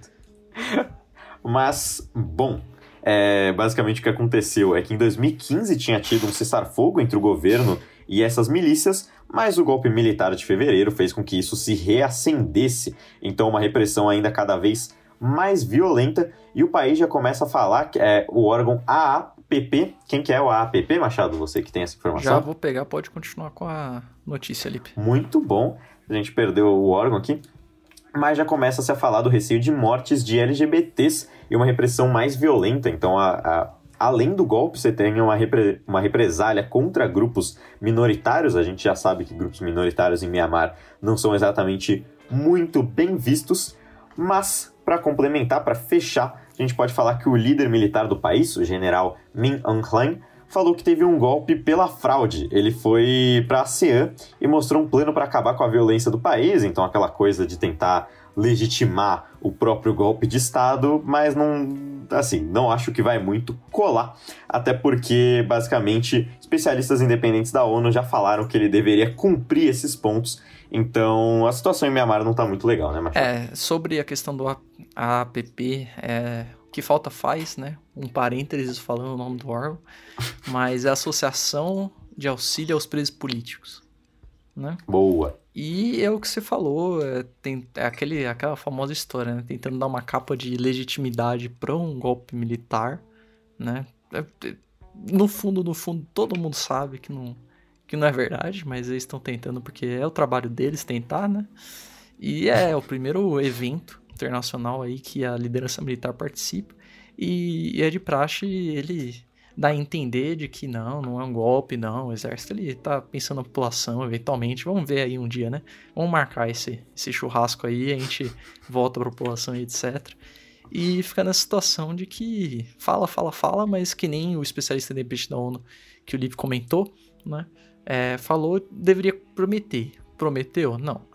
Então, até segunda ordem, vai continuar esse golpe militar, vai continuar essa treta. E a população foge não só pelo fogo cruzado, mas com medo de ser confundida com um dos rebeldes e acabar sendo morto também. E ter medo. Nossa, é uma situação complicadíssima, uma situação terrível. E, de novo, a gente já tá há quanto tempo? Quantos episódios falando de Myanmar, Lipe? Dois, três, quatro? Ah, cara, o golpe foi em 1 de fevereiro. A gente falou em todos desde a volta do, do Alvorada. Basicamente. E que nem algumas coisas aqui do programa, infelizmente tende a ser cíclico e vai voltar a aparecer, né, Lipe? Acho que podemos seguir em frente. Então, de fato, de Ásia foi isso. Agora passaremos para um bloco para falar da cúpula do clima.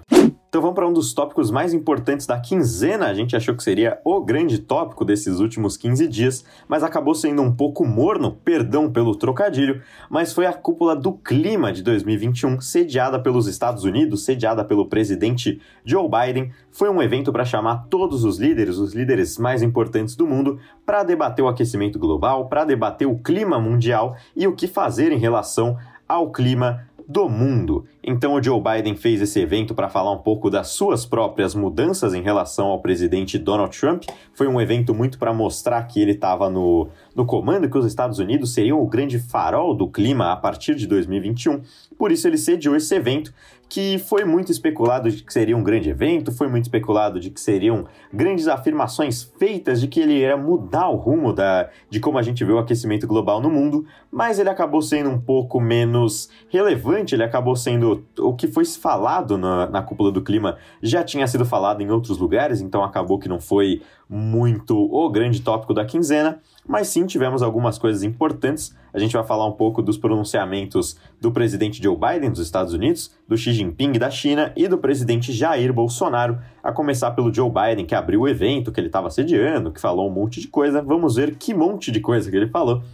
Mas o presidente Joe Biden começou já no primeiro minuto de fala, ele trouxe alguma coisa interessante que falou que vê o, o, combate ao aquecimento global como uma oportunidade de criar empregos. Então foi bem interessante, a primeira vez, pelo menos, que ele fala isso tão abertamente, nem nos discursos para presidente, é, para concorrer à presidência, ele tinha falado em criação plena de empregos conforme o clima, então o foco não foi exatamente o mundo e o aquecimento global, mas sim essa criação de emprego, e ele anunciou algumas coisas como é, que ele já tinha anunciado, diga-se de passagem, como os investimentos em infraestrutura, aqueles investimentos trilionários na infraestrutura dos Estados Unidos, falou que vai cortar a emissão de carbono até 2030, vai cortar 50% da emissão de carbono até a próxima década e disse que vai ter zero de emissão até 2050. Chamou a década de 2020 de década decisiva e também trouxe à tona a limitação do aquecimento a 1,5 graus acima é, 1,5 grau acima da era pré-industrial, desde a nossa era lá desde 1750, quando a Inglaterra fez a revolução industrial.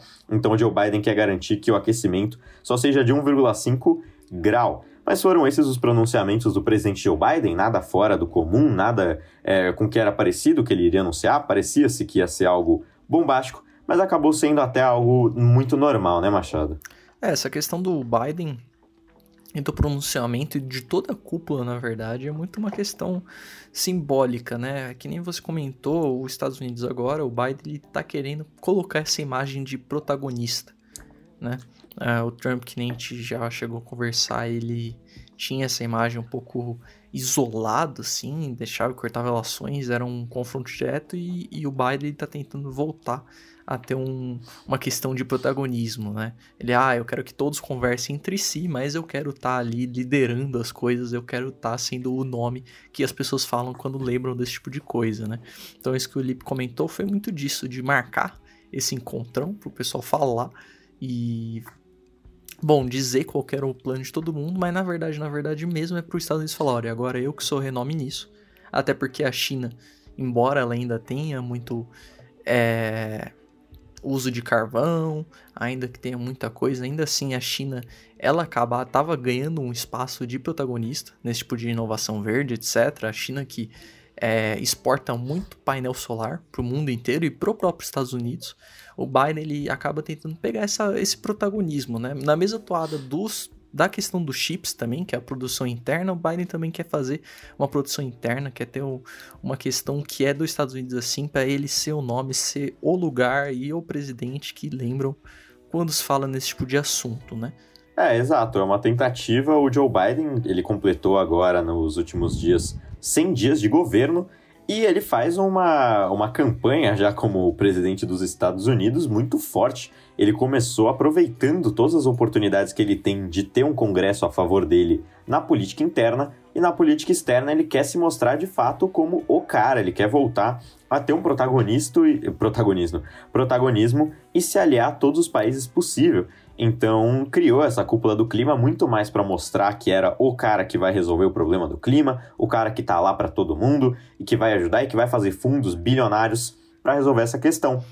Muito mais do que de fato anunciar coisas novas, até porque, de novo, aqui eu acho que não tinha nada, tudo isso já era muito sabido. O Machado ainda trouxe a questão da China, que também é, seguiu na mesma toada, não fez um discurso muito impressionante, já havia anunciado tudo que tinha que anunciar, só fez um comentário novo, que foi de diminuir o uso de carvão a partir de 2026, que é bem interessante, porque isso significa que vai continuar aumentando até 2026. então, vai diminuir, mas não vai diminuir o agora. Não chegou ainda. Vai daqui é. a... é, a China já havia anunciado que ia zerar em 2060, mas ainda não havia anunciado que ia começar a fazer isso em 2026. Parecia que ia começar agora, ia começar em 2021, mas não. Vão ter cinco anos ainda de desenvolvimento à base de carvão na China, e a partir daí a gente vai ter uma diminuição do uso, mas também dois discursos que não foram muito além do que era esperado, assim como a maioria dos outros países. A gente até resolveu comentar só de Estados Unidos, China e Brasil, porque eram países mais importantes porque ninguém fez revelações muito bombásticas. A gente ficou nesse campo do É, ah, vamos zerar a partir de 2030, vamos zerar em 2060, ficou mais nessa toada. É, né? o que acontece dessa. Foi basicamente todo mundo na mesma toada. Ah, até 2030 a gente vai baixar 50%, ou 40%, enfim. E até 2060, 2050 a gente vai zerar e chegar à neutralidade. Basicamente todo mundo fez assim. Quem ainda não também era uma das. das dos objetivos da reunião, né? Não era muito para chegar em acordos gigantes, etc. Mais uma coisa de, ah, bota uma pressão aí para todo mundo falar e prometer que vai chegar em tal data, assim. Meio que foi uma chuva disso, né? Que nem ele comentou, ficou nisso, basicamente. Ah, até tal ano vamos diminuir X%, normalmente metade. E ali lá para 2050, 2060 a gente quer chegar em neutralidade de emissão de carbono. Então, nada bombástico. O Lipe foi preciso nessa colocação. É, a gente teve apenas um acordo que ocorreu envolvendo Estados Unidos, a Noruega, o Reino Unido e algumas empresas privadas, que é para fazer um fundo bilionário para investimentos contra o aquecimento global, mas nada muito fora do comum. Acho que a gente pode passar para a representação brasileira na cúpula do clima, a representação do Jair Bolsonaro, que foi, aí sim, eu diria, com um tópico interessante, porque o Jair Bolsonaro fez um discurso muito diferente do que ele geralmente faz não foi algo muito comum, porque ele usou o histórico brasileiro.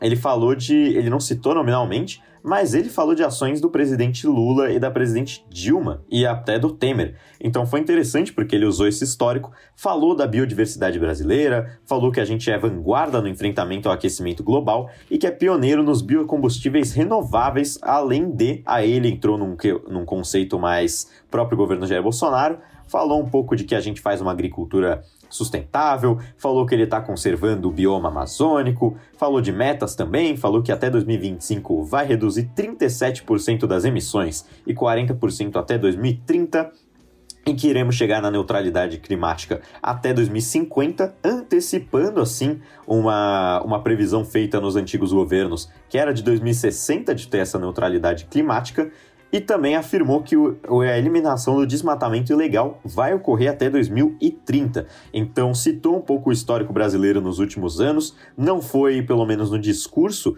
negacionista, óbvio, falou um pouco de agricultura sustentável e conservar o bioma amazônico, mas não foram os tópicos principais. Então, foi um discurso muito diferente do que geralmente faz o Jair Bolsonaro nessas cúpulas globais e anunciou algumas medidas efetivas, né? A gente não sabe se vai cumprir, não tem muito cara de que vai cumprir, essas são as maiores críticas ao presidente Jair Bolsonaro, mas pelo menos no discurso algo mais parecido com o que faz o, todos os outros presidentes, os outros líderes globais. E o presidente também, aí sim, pela primeira vez a gente consegue ver de fato prometer, mas não cumprir. O Bolsonaro falou que iria aumentar o orçamento ambiental em basicamente 115 milhões de reais Porém, o orçamento saiu e nele não só não aumentou, como diminuiu, como diminuiu em 240 milhões. E aí complica um pouco a gente falar bem do presidente Jair Bolsonaro no Alvorada. É, eu acho que o que chama atenção nesse discurso é uma palavra que o Lipe vem usando há muito tempo aqui no Alvorada para descrever o Bolsonaro, que é o personalismo. E esse discurso não foi personalista. Mas pelo contrário, que nem o Lipe comentou e falou de histórico, falou de muitas coisas que outros presidentes que acabaram fazendo, né? Então ele não focou só nele, ele não focou só no próprio umbigo, então isso que foi o mais impressionante. Claro que não vai ser cumprido, já não foi cumprido, foi em tempo recorde essa quebra de promessa, mas tá aí o, o, um dos fatores que vale ressaltar é que mesmo tendo esse discurso, há preocupação assim do, dos impactos internacionais, porque não vai ser tão é, fácil de consertar, por exemplo, a relação com os Estados Unidos, né? Não foi por causa disso, pelo menos não foi dito que foi por causa disso, até porque ele também não conseguiu ver outras partes de outros é, discursos, mas o Biden não tava lá para ver na hora que o Bolsonaro discursou, né? Que é bem chato, para falar a verdade, foi bem rude da parte do Biden não ter ficado para ver o discurso, mas aí tinha uma emergência, enfim, acabou não vendo o discurso, né? O que acaba tendo um simbolismo forte. E é o que tudo indica, vocês lembrarem, no ano passado eles negaram e falaram que era um absurdo oferecer dinheiro e etc, né? Mas hoje, nos dias de hoje, o Salles está fazendo slides com cachorros. Você viu isso, Felipe? Eu não cheguei. Você não viu, cara? O... não. Veio uma equipe, né? Do, é. do Joe Biden, né? Da, de parte do governo, hum. para falar sobre essa questão do, da parte ambiental, né? E aí o Ricardo Salles uhum. foi lá é, apresentar e falar e fez uns slides, cara. E nesses slides ele fez uma metáfora maravilhosa, assim, uma analogia que é. ele colocou um cachorro que representava o Brasil. É. E nessa arte o cachorro olhava diretamente para um frango assado dentro de um forno. E o cachorro está ali atento, olhando para o frango, né? Com salivando, assim, de vontade de ter o frango. O frango estava com cifrões em cima e é basicamente representava a vontade do Brasil desse dinheiro aí de auxílio, né? Então fica não, é aí a apresentação do Ricardo Salles, vocês podem verificar aí que ele fez uma apresentação maravilhosa, incluindo cachorros. Importante notar também Puta, que a importância de, de você ver a situação, porque assim, eu não, eu não sei se o pessoal entendeu a analogia de um cachorro olhando pela analogia para a natureza, eu também não sei se é costumeiro nos Estados Unidos ter os frangos assados, e, enfim, tem vários problemas, várias camadas aí. E por último, uma coisa que eu queria comentar é que é, uma das coisas que talvez o Bolsonaro cumpra é essa questão de eliminar o desmatamento legal até 2030, porque ele vai transformar ele em legal, né? Então tá aí, né? O jeito de resolver o desmatamento legal é você deixar tudo ilegal, é tudo legal e destruir a Amazônia permitindo. E bom, parece uma solução sábia. E cachorros, desmatamento legal e, e discurso diferente. Eu, eu acho que foi o Brasil ele fez o papel bem de deixar menos morno, né? O clima menos menos ameno. Ele deixa, ele fez surpresas agradáveis assim, agradáveis e desagradáveis. Eu não sei nem o que definir. Só sei que sempre curioso. Machado, como é que pode o cara fazer um discurso sustentável mostrando um frango assado, mano? Não, mas, tipo, eu, eu peguei pra ver a imagem. Você viu eu a imagem? a imagem? Eu falei, eu cara, você não acreditou, mas é um cachorrinho representando o Brasil. Eu não sei se quis dizer. É bem feita a imagem. É, meu, é incrível, cara. O Brasil, o Brasil é um cachorro. É, essa é a melhor imagem que você pode demonstrar pra, pra diplomatas exato, externos. Exato. E é isso, fica ah. aí a lição de lidar com diplomatas externos, pessoal. Ficou bem didático, eu achei, ficou bem didático. Mas em relação ao discurso sério, realmente, é, foi, foi impressionante na hora do discurso o Bolsonaro fazer um fazer falas um pouco menos personalistas e não citar nominalmente, isso não ocorreria em qualquer presidência, mas falar de, de medidas que outros presidentes da República tomaram já foi algo interessante. É, mas, né, como o Machado bem disse, no mesmo dia foi sancionado o orçamento em que já descumpriu uma das normas. É o que realmente dá para pensar é que o desmatamento ilegal vai acabar em 2030 exatamente por isso. Porque se você torna todo ele legal, você pode desmatar a Amazônia com tranquilidade. E aí conservar o bioma amazônico vai de cada um, né? Ele é subjetivo, então até aí tudo bem. Agricultura sustentável também, subjetividade, então nenhuma mentira ocorreu. A gente vai ter que esperar até 2025 para saber se 37% das emissões vão ser de fato é, cortadas. Mas acho que de cúpula do clima é isso, né, Machado? Acho que sim, podemos passar para o último bloco. Então passaremos agora para o último bloco, que na verdade é um blocão. A gente vai fazer hoje um giro de notícias.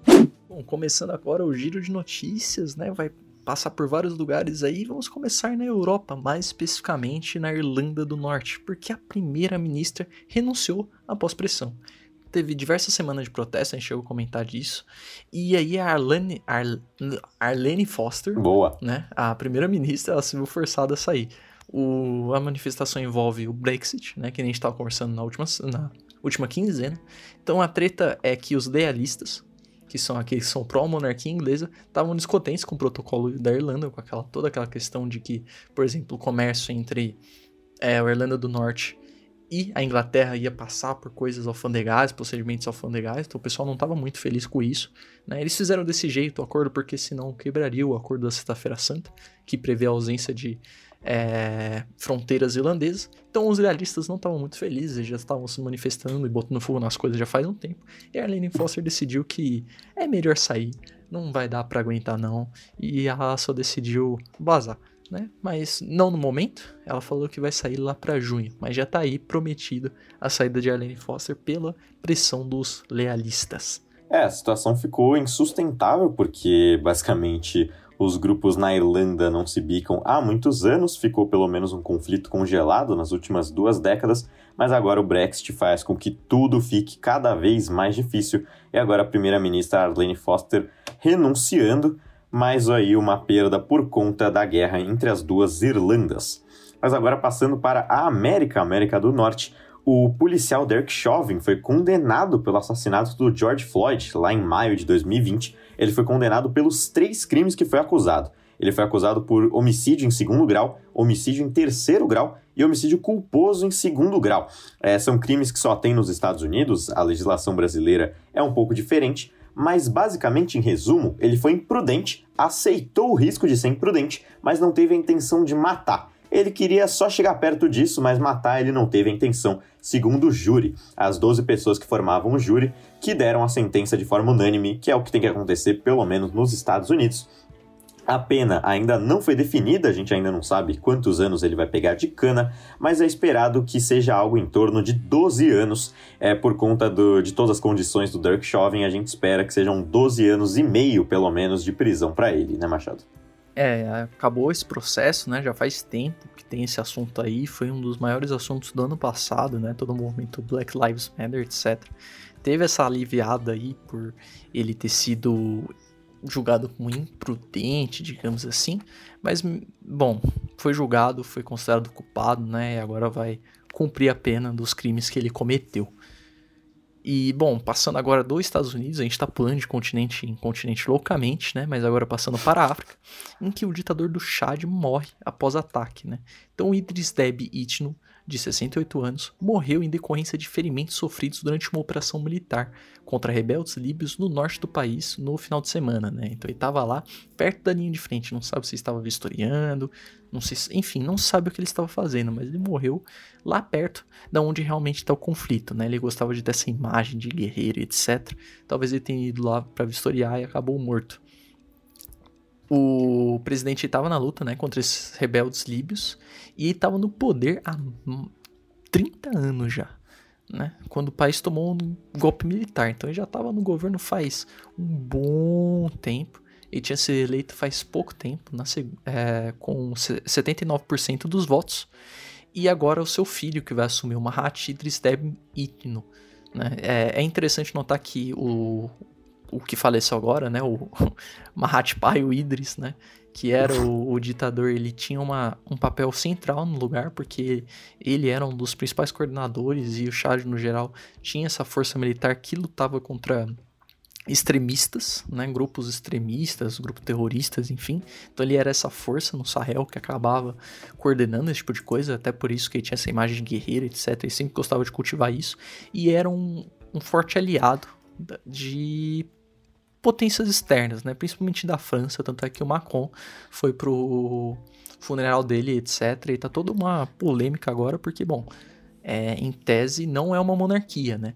Mas a partir do momento que ele passa, a, o poder sai dele pro filho dele, meio que tá acontecendo um negócio hereditário aí que a população, pelo menos parte da população, não fica muito feliz, né?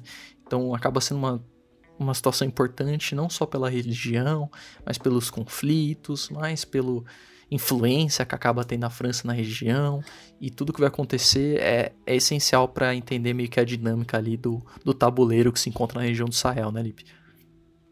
Exatamente, o Chad, como você bem disse, fica numa região, uma das mais difíceis da África, fica entre a Líbia, o Níger, a Nigéria, Camarões a República Centro-Africana e o Sudão, basicamente quase todos esses países têm grupos terroristas que atuam é, fortemente. Então, o presidente, o Idris Deby Etno, ele morreu no conflito com os líbios, que, que acontecia já há alguns anos. O, o Chad passa por esse período, esse período de 30 anos, né? não é exatamente um período, é parte de sua história, onde o presidente é uma figura central militar, é uma figura central contra os terroristas que estão em diversos países ao redor do Chad e agora assume o seu filho, o que, o que é bem interessante considerando que é um presidencialismo.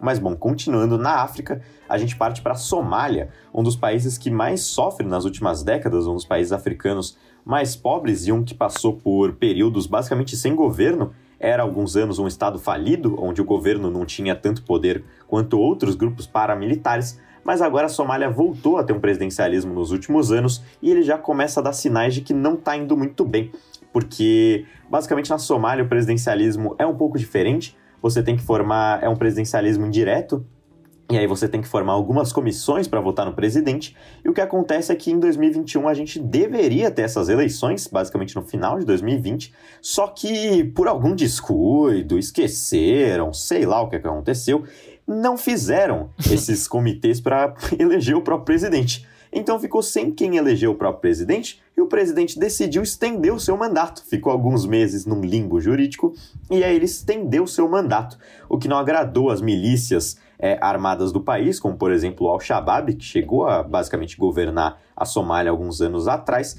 e estão ocorrendo algumas trocas de tiros na própria capital, Mogadishu, é, a capital da Somália, que passa por um período de instabilidade. Existem alguns esforços de diálogos entre líderes de clãs e o próprio governo, mas o perigo de uma nova ruptura é muito forte na Somália.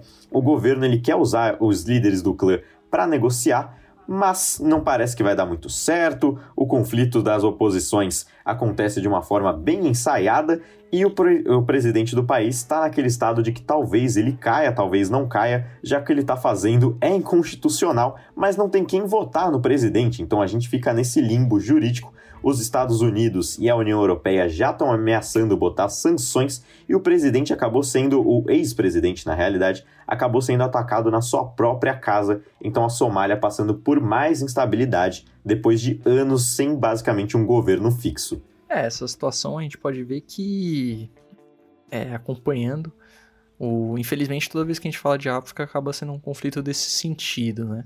E na Somália, infelizmente, não é diferente também, né? A situação do país é muito delicada, a situação política no país é muito delicada, né? E... É, o presidente tentou meter o famoso put move ali, né? Tentou ficar no poder mais do que deveria e não tá saindo barato. E o conflito chega na capital, assim. Agora acaba tendo um, um esfriar e o pessoal não tá trocando tiro, digamos assim, no atual momento, mas mesmo assim está sempre na perspectiva, na expectativa, né, de ter conflito armado e etc. Então o negócio lá tá realmente bem feio. E bom, já começando, já saindo desse tópico, vamos pular para El Salvador, né, que a gente falou há um tempo atrás né? Já faz umas duas semanas, eu acho que a gente falou de como tinha sido eleito um novo presidente, com números suspeitos de tão altos que foram de aprovação, né? E agora a gente comentou naquela época que ele era um pouco autoritário, né? Um pouco autocrático, assim. Ele, ele fazia umas ações meio suspeitas, né? O, o quem foi eleito, o Naib Bukele. E, assim, pasmem, ele fez uma coisa um pouco, um pouco ditatorial aí porque a nova Assembleia Legislativa de El Salvador, isso aconteceu na noite desse sábado, é, acabou aprovando a destituição de cinco juízes da Suprema Corte. E assim, tem uma coincidência muito engraçada que todos esses magistrados eles foram afastados e tinham tomado decisões recentes que desagradavam o presidente de alguma forma. Né? Então até uma coincidência aí bem curiosa, né? Eu acho bem interessante. E não só eles acabaram na linha de frente da demissão do chute na bunda, né? mas também o procurador-geral, que foi removido do cargo. Né? A medida, pela natureza dela, acabou recebendo crítica dos Estados Unidos e de entidades internacionais no geral. Né? E, bom, é isso, né? Uma escalada autoritária no país.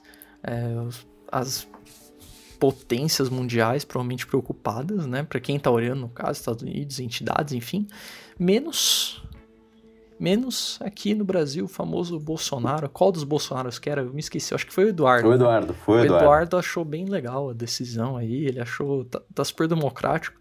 E ele fez questão de levantar no Twitter a questão de que é super democrático. Isso tá acontecendo e tá certíssimo na Bukele, né? Tá apoiando o cara, tá? Eu, eu acho que tem que ter esse tipo de palavra, né? De apoio. O cara não desanimar. E aí o Eduardo fez a boa. É um cara gente boa, eu gosto dele. E tá aí, tá. É, é, isso. É, basicamente, é só fazendo a correção de que as eleições não foram para eleger o Naib Bukele, foram as eleições legislativas, que agora a galera do legislativo tomou posse. E basicamente 90% do parlamento é favorável a Nayib Bukele, e por isso ele pode tomar decisões de destituição de cinco juízes da Suprema Corte no primeiro dia da Assembleia Legislativa. Então não foi algo que foi exatamente muito debatido, foi basicamente um senso comum. E como o Machado disse, o Eduardo Bolsonaro apoiando essa decisão extremamente democrática, ah, tá ok, do Nayib Bukele. Você é, para pra pensar, cara. Se ele conseguiu uma porcentagem estúpida de alta na eleição dele, estúpida de alta no legislativo, é porque tá sendo, tá sendo honesto, tá sendo democrático. Eu é democrático, né? Não tenho o que discutir. O nome disso é democracia.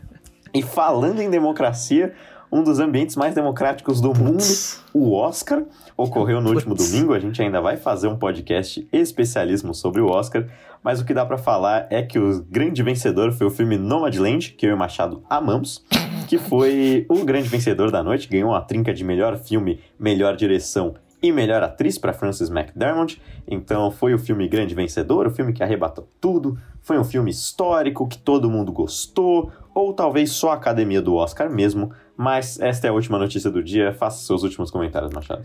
Ali, só vou falar de algumas outras categorias importantes, que foi o melhor ator que ganhou o Anthony Hopkins pelo meu pai. Foi uma surpresa mais ou menos uma surpresa de comentar mais no dia, mas foi difícil. Só isso que eu digo. Melhor ator coadjuvante ganhou Daniel Kaluuya, pelo Judas Messias Negro. Melhor atriz coadjuvante ganhou a Yu Yun, Yun, não sei se se fala assim. Yun, isso, Yun, isso. Yun, de Minari. Essa mesmo. E, bom, eu acho que de, das categorias principais eram essas, né? Então é isso aí, passemos agora para o último bloco do programa, o bloco onde a gente dá indicações e todo mundo é feliz.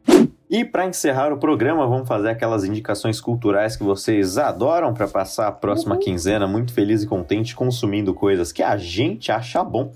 Eu vou começar com uma indicação de série, uma série da Amazon Prime que eu no começo não estava gostando, mas depois fiquei viciado, chama Invincible. É uma série baseada em histórias em quadrinhos e que tem seus episódios lá no Amazon Prime. Foi encerrada a primeira temporada agora, já está confirmada a segunda e a terceira temporadas. Recomendo bastante, tem bastante porradaria, bastante sangue. Eu fiquei um pouco impressionado, assustei um pouco no começo, mas é bem interessante. A, a história dá uma, dá uma animada, é bem. Você quer saber o suspense, porque tem um suspensezinho, você quer saber o que acontece no final, então tô interessante. Recomendo Invincible para vocês. Nossa, eu tô com vontade de assistir isso aí, Lipe. É bom, mano. Recomendação sem é, certeira. Vai, vale para mim também, então irei ver, irei ver. E, bom, para minha recomendação, o Lipe foi pra uma animada, etc. Vou pra uma bem deprimente, pra ser honesto. Mas a situação na Índia me lembrou um pouco, principalmente da questão do incêndio, etc., que é o documentário que concorreu pro Oscar. Eu, sinceramente, acredito que deveria ter ganhado, que é o documentário Collective, né? Um documentário armênio, né? Fala de um caso que parece um pouco a Boate Kiss, aqui do Brasil, né, no questão de negligência, etc. Só que explora mais questão de corrupção, questão de negligência em hospital e vai além, assim. Acaba sendo bem triste, até porque a gente consegue ver umas semelhanças com os nossos casos. A gente começa a perceber que quanto mais parecido fica, mais triste fica, sabe? E já digo de antemão que é um documentário bem triste, é um documentário que esteja no no pique para ver. Se você já estiver triste, por favor, evite, por favor, assista desenho, por favor, assista qualquer coisa, mas não veja o documentário. Mas se tiver afim de ver, se tiver afim de ficar um pouco deprimido, tá aí a recomendação da quinzena. E bom, já encaixo aqui a famosa despedida, né? Diferente das outras vezes, não vou me despedir por 15 dias, porque, salvo engano, semana que vem vamos gravar, né? O negócio do Oscar. Parece que sim.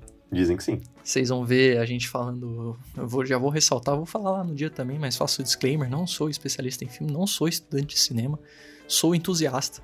E posso falar muita besteira, mas vai ser divertido, vai ser legal, vai ser a gente concordando muito em alguns tópicos, se xingando demais em alguns tópicos, que animação, animação, e. E eu acho que é isso. Até semana que vem, bebam água, ficam bem, ficam felizes. E um abraço para vocês.